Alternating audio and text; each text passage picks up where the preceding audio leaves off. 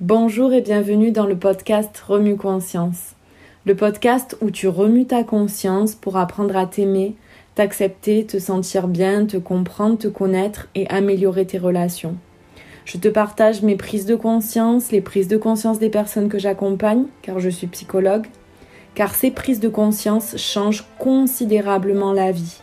En tout cas, elles changent la mienne et je t'en parle pour t'aider si tu le souhaites à faire de même pour toi.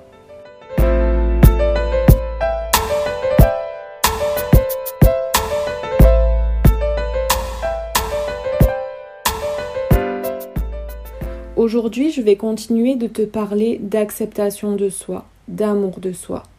Car comme je le disais lors du précédent épisode, être capable de s'aimer, de s'accepter, c'est la clé. C'est ce qui permet de gérer bien des situations, ce qui permet de nettement améliorer ses relations et de se sentir bien dans sa vie, tout simplement. Pour rappel, s'aimer, c'est se donner le droit d'être qui on est à chaque instant, c'est donc aimer les parts de soi que l'on juge positives, mais aussi les parts de soi que l'on juge négatives, que l'on rejette. Souvent, il y a plusieurs aspects de soi que l'on aime, qu'on s'autorise à révéler, mais il reste bien d'autres aspects que l'on contrôle, qu'on ne veut pas donner à voir aux autres et que l'on rejette. Par exemple, j'aime la Cécilia courageuse, mais je n'aime pas la Cécilia peureuse. Et pourtant, parfois je suis courageuse, mais parfois je suis clairement peureuse. M'aimer, m'accepter, c'est me donner le droit d'être parfois l'un et parfois l'autre de ces deux aspects de moi. La dernière fois, je t'ai partagé deux moyens pour développer l'amour de toi. Le et alors et l'arrêt de la justification. Pour ceux qui n'ont pas écouté le premier épisode, je vous conseille de l'écouter il vous sera plus facile de vous saisir de ce deuxième épisode car il est dans la continuité. Aujourd'hui, je vais continuer de te partager des moyens pour cheminer vers l'amour de soi. Mais juste avant, j'aimerais revenir sur le fameux et alors. le et alors qui a fait parler. J'ai en effet eu plusieurs retours, on m'a fait part de plusieurs interprétations quelque peu coulantes de plusieurs utilisations du et alors qui se détournaient de notre objectif principal qui est l'amour, l'acceptation de soi. Du coup, ce premier moyen nécessite un complément d'explication. Dans l'épisode 1, je donnais effectivement pour conseil lorsqu'on avait adopté un comportement que l'on n'aimait pas, lorsqu'on était en train de se taper sur la tête ou lorsque quelqu'un venait nous dire qu'on était trop ceci ou pas assez cela, de se dire à soi ou de dire à l'autre et alors? Pour moi, par exemple, ce serait me dire oui, j'ai été peureuse et alors, j'ai juste eu peur. Toutefois, je l'ai précisé dans le précédent épisode, mais j'insiste, le et alors ne sert pas à défier l'autre. Le et alors vient juste t'aider à t'accepter, il vient juste symboliser ta volonté de te donner le droit d'avoir eu le comportement que tu te reproches ou que l'autre te reproche. Le et alors vient acter ta décision de t'aimer là-dedans, de t'aimer dans ce comportement même s'il n'est pas ta préférence. Et on peut même aller plus loin. Défier l'autre avec le et alors vient au contraire te montrer que tu ne t'acceptes pas du tout dans le comportement que l'autre te reproche. Donc, pour que ce soit plus clair avec le et alors, il ne sert pas à défier l'autre. Et si tu as amené à t'en servir quand quelqu'un te fait un reproche, c'est à toi-même avant tout que tu dois te le dire. Oui, c'est vrai, j'ai été lent, j'ai été méprisant ou j'ai été fragile. Et alors, est-ce que je peux m'aimer là-dedans? Est-ce que je peux accepter toutes ces parts de moi? Ton objectif ne doit pas être de défier l'autre, mais plutôt de te donner le droit de t'accepter. Pas de panique. Si tu vois que tu défies encore l'autre, ce n'est pas mal, ça vient simplement te montrer que la réflexion de l'autre t'a piqué. Et donc que la part de toi en question n'est pas encore totalement acceptée. Ça vient te montrer que tu n'as pas totalement accepter la part de toi que l'autre a pointé du doigt. Et se rendre compte de ça, au lieu de rester fixé sur l'autre à l'accuser, c'est déjà un pas énorme. Voilà pour ce que je voulais repréciser concernant l'épisode précédent. Aujourd'hui, je vais poursuivre avec deux autres moyens que j'ai expérimentés et qui m'ont aidé à m'aimer, à m'estimer davantage. Les deux moyens que je vais te partager nécessitent tout d'abord que tu ancres à l'intérieur de toi l'idée que l'amour de soi est une décision. L'idée, c'est de te rendre compte que s'aimer, s'accepter, c'est une décision. C'est se dire, ok, je vois que me taper sur la tête, rejeter toutes ces parts de moi que je n'aime pas ne sert à rien.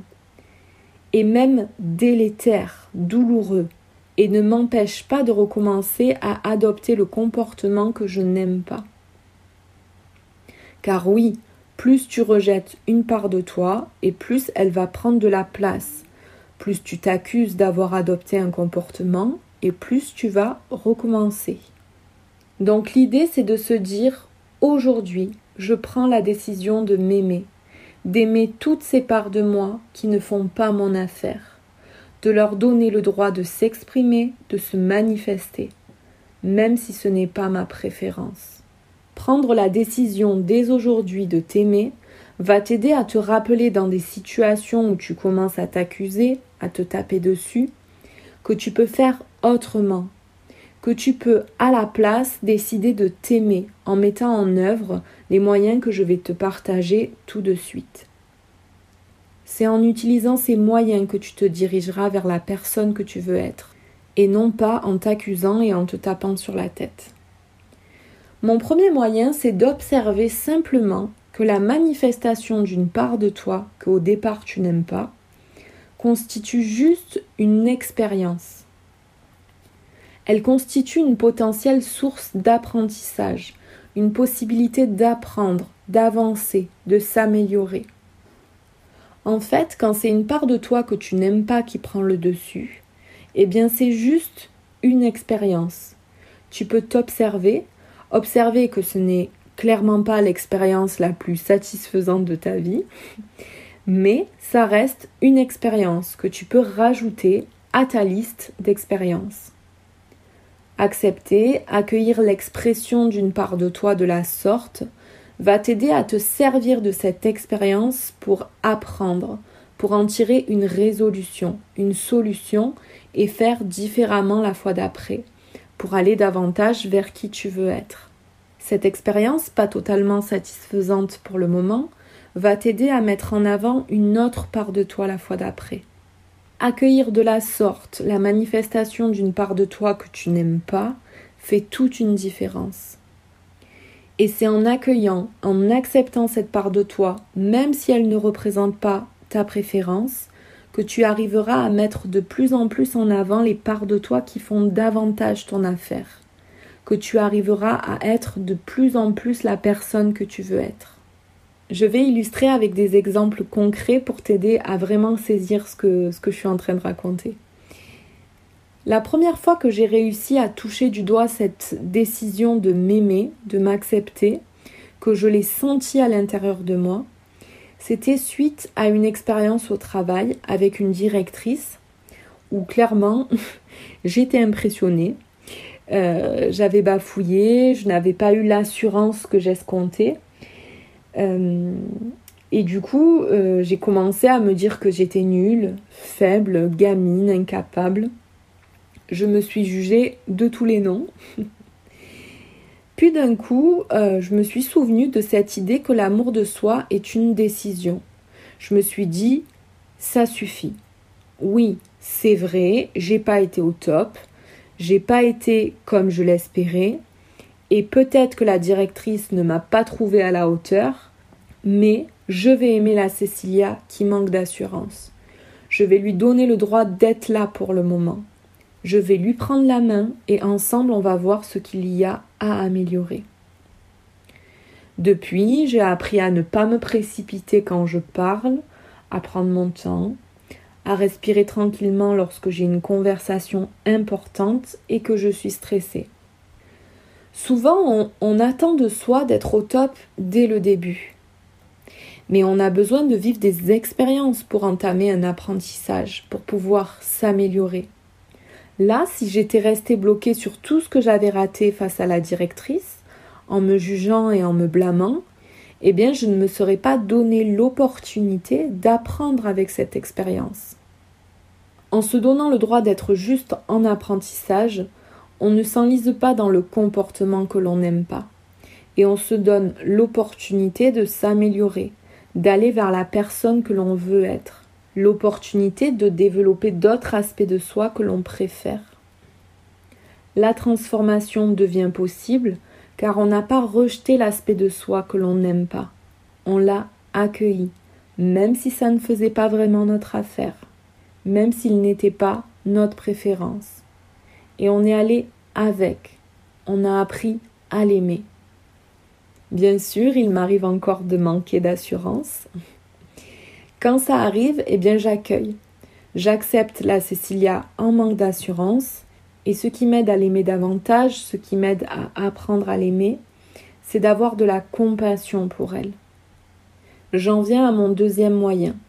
Pour arriver à accepter, à aimer une part de soi qu'au départ on ne supporte pas, ce qui aide, c'est de développer de la compassion pour cette part-là de soi, en cherchant à comprendre pourquoi elle s'est manifestée à ce moment-là.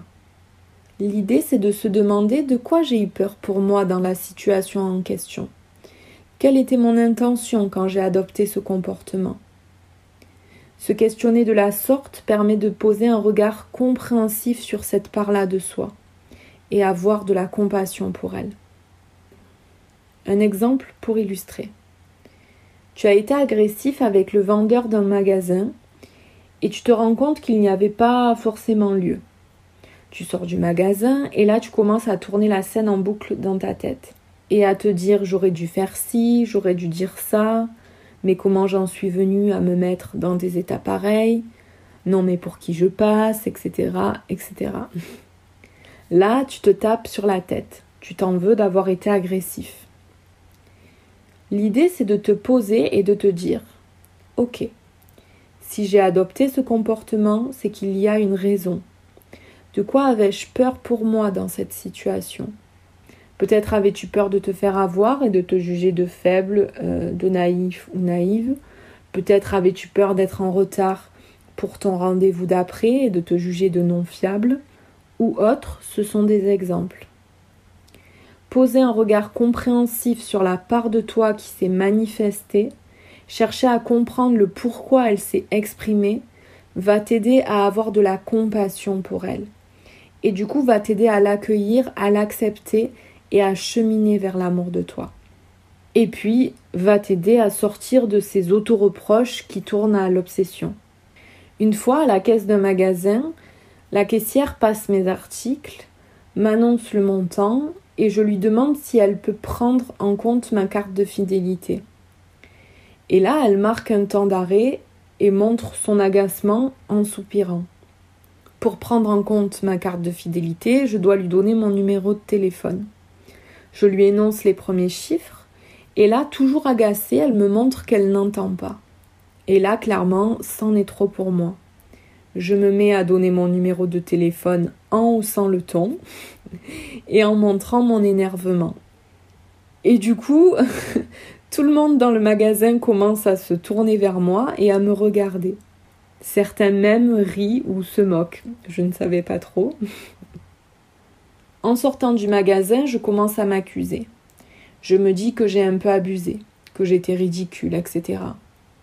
Et puis de suite, j'entame le processus dont je vous ai parlé, en posant un regard compréhensif sur la Cécilia agressive, en ayant de la compassion pour elle. Clairement, dans cette situation, j'avais peur de me laisser faire, de me laisser vivre une injustice, de passer pour une cliente lourde alors que j'ai juste voulu utiliser ma carte de fidélité. Voilà pourquoi la Cécilia agressive s'est manifestée. Point barre. Cette part de moi avait sa raison d'être à ce moment-là. En regardant la situation que je venais de vivre de la sorte, Mes auto-accusations, du coup, ont cessé. Si je pose un regard compréhensif dans mon exemple avec la directrice, c'est la Cécilia manquant d'assurance qui s'est exprimée, car j'avais peur de dire des bêtises, de déplaire, et que ça ait une incidence dans mon travail ensuite. C'est tout, j'étais juste dans mes peurs. Point. Je n'ai pas besoin de remettre tout mon être en question. En ayant ça en tête, il devient plus facile de regarder la Cécilia qui manque d'assurance avec compassion et tendresse. Et du coup, plus facile de l'accepter et de l'aimer. La Cécilia manquant d'assurance avait sa raison d'être dans cette situation. Il n'y a pas de raison de la rejeter, mais au contraire, de l'accueillir et d'aller avec, pour apprendre avec elle et décider ou non de faire différemment la prochaine fois. Un autre exemple, j'ai récemment partagé à ma belle-sœur un message que j'avais envoyé à une tierce personne. Et elle m'a fait remarquer que j'avais écrit une phrase qui, selon elle, montrait que je me dévalorisais, une phrase qui laissait penser que je manquais de confiance en moi. Quand elle m'a dit ça, j'ai le cœur qui est descendu dans mes talons. J'ai commencé à me taper sur la tête, à m'accuser, à me dire que voilà, j'aurais dû écrire ça ou encore plutôt ça. Mais avec cette gymnastique mentale que je vous partage, que je vous suggère même, l'avantage c'est que ces accusations ne durent que quelques minutes. On arrive avec la pratique de plus en plus rapidement à en sortir et à passer de l'accusation à l'acceptation. Du coup, je me suis dit, eh bien oui, c'est le retour de la Cécilia qui manque d'assurance. Oui, c'est vrai que je manque d'assurance. Et alors, j'assume. C'est vrai qu'avec cette phrase, je laisse voir mon manque de confiance. Je ferai différemment la prochaine fois. En plus, la Cécilia qui manque d'assurance n'est pas uniquement négative, elle peut être touchante aussi. Et puis si elle s'est manifestée, cette Cécilia qui manque d'assurance, c'est parce que j'avais peur de ne pas assez considérer cette tierce personne, parce que j'avais peur de passer pour une insensible. Tu vois, avec tout ce discours intérieur, j'ai au final eu de la compassion pour la Cécilia manquant d'assurance. J'ai posé sur elle un regard compréhensif, et j'ai aussi vu en elle ce qu'elle avait de positif. Et donc, en résumé, je l'ai accueilli, accepté et aimé davantage, cette part de moi. Voilà, c'était encore un exemple pour t'illustrer le processus et que tu puisses faire de même pour toi si tu le souhaites.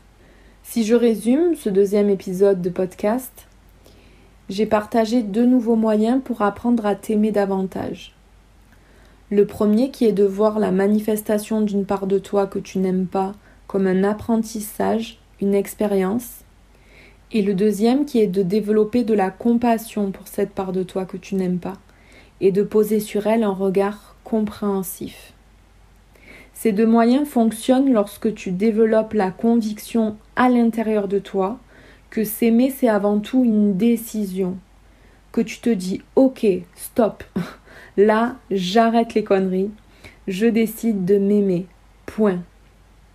Si tu souhaites en savoir davantage sur moi, et sur l'accompagnement que je propose, je t'invite à consulter mon site internet www.ceciliabaltaillan-psychologue.com, à me rejoindre sur Instagram baltaillan-psy et ou à me contacter. Merci pour ton écoute, à bientôt.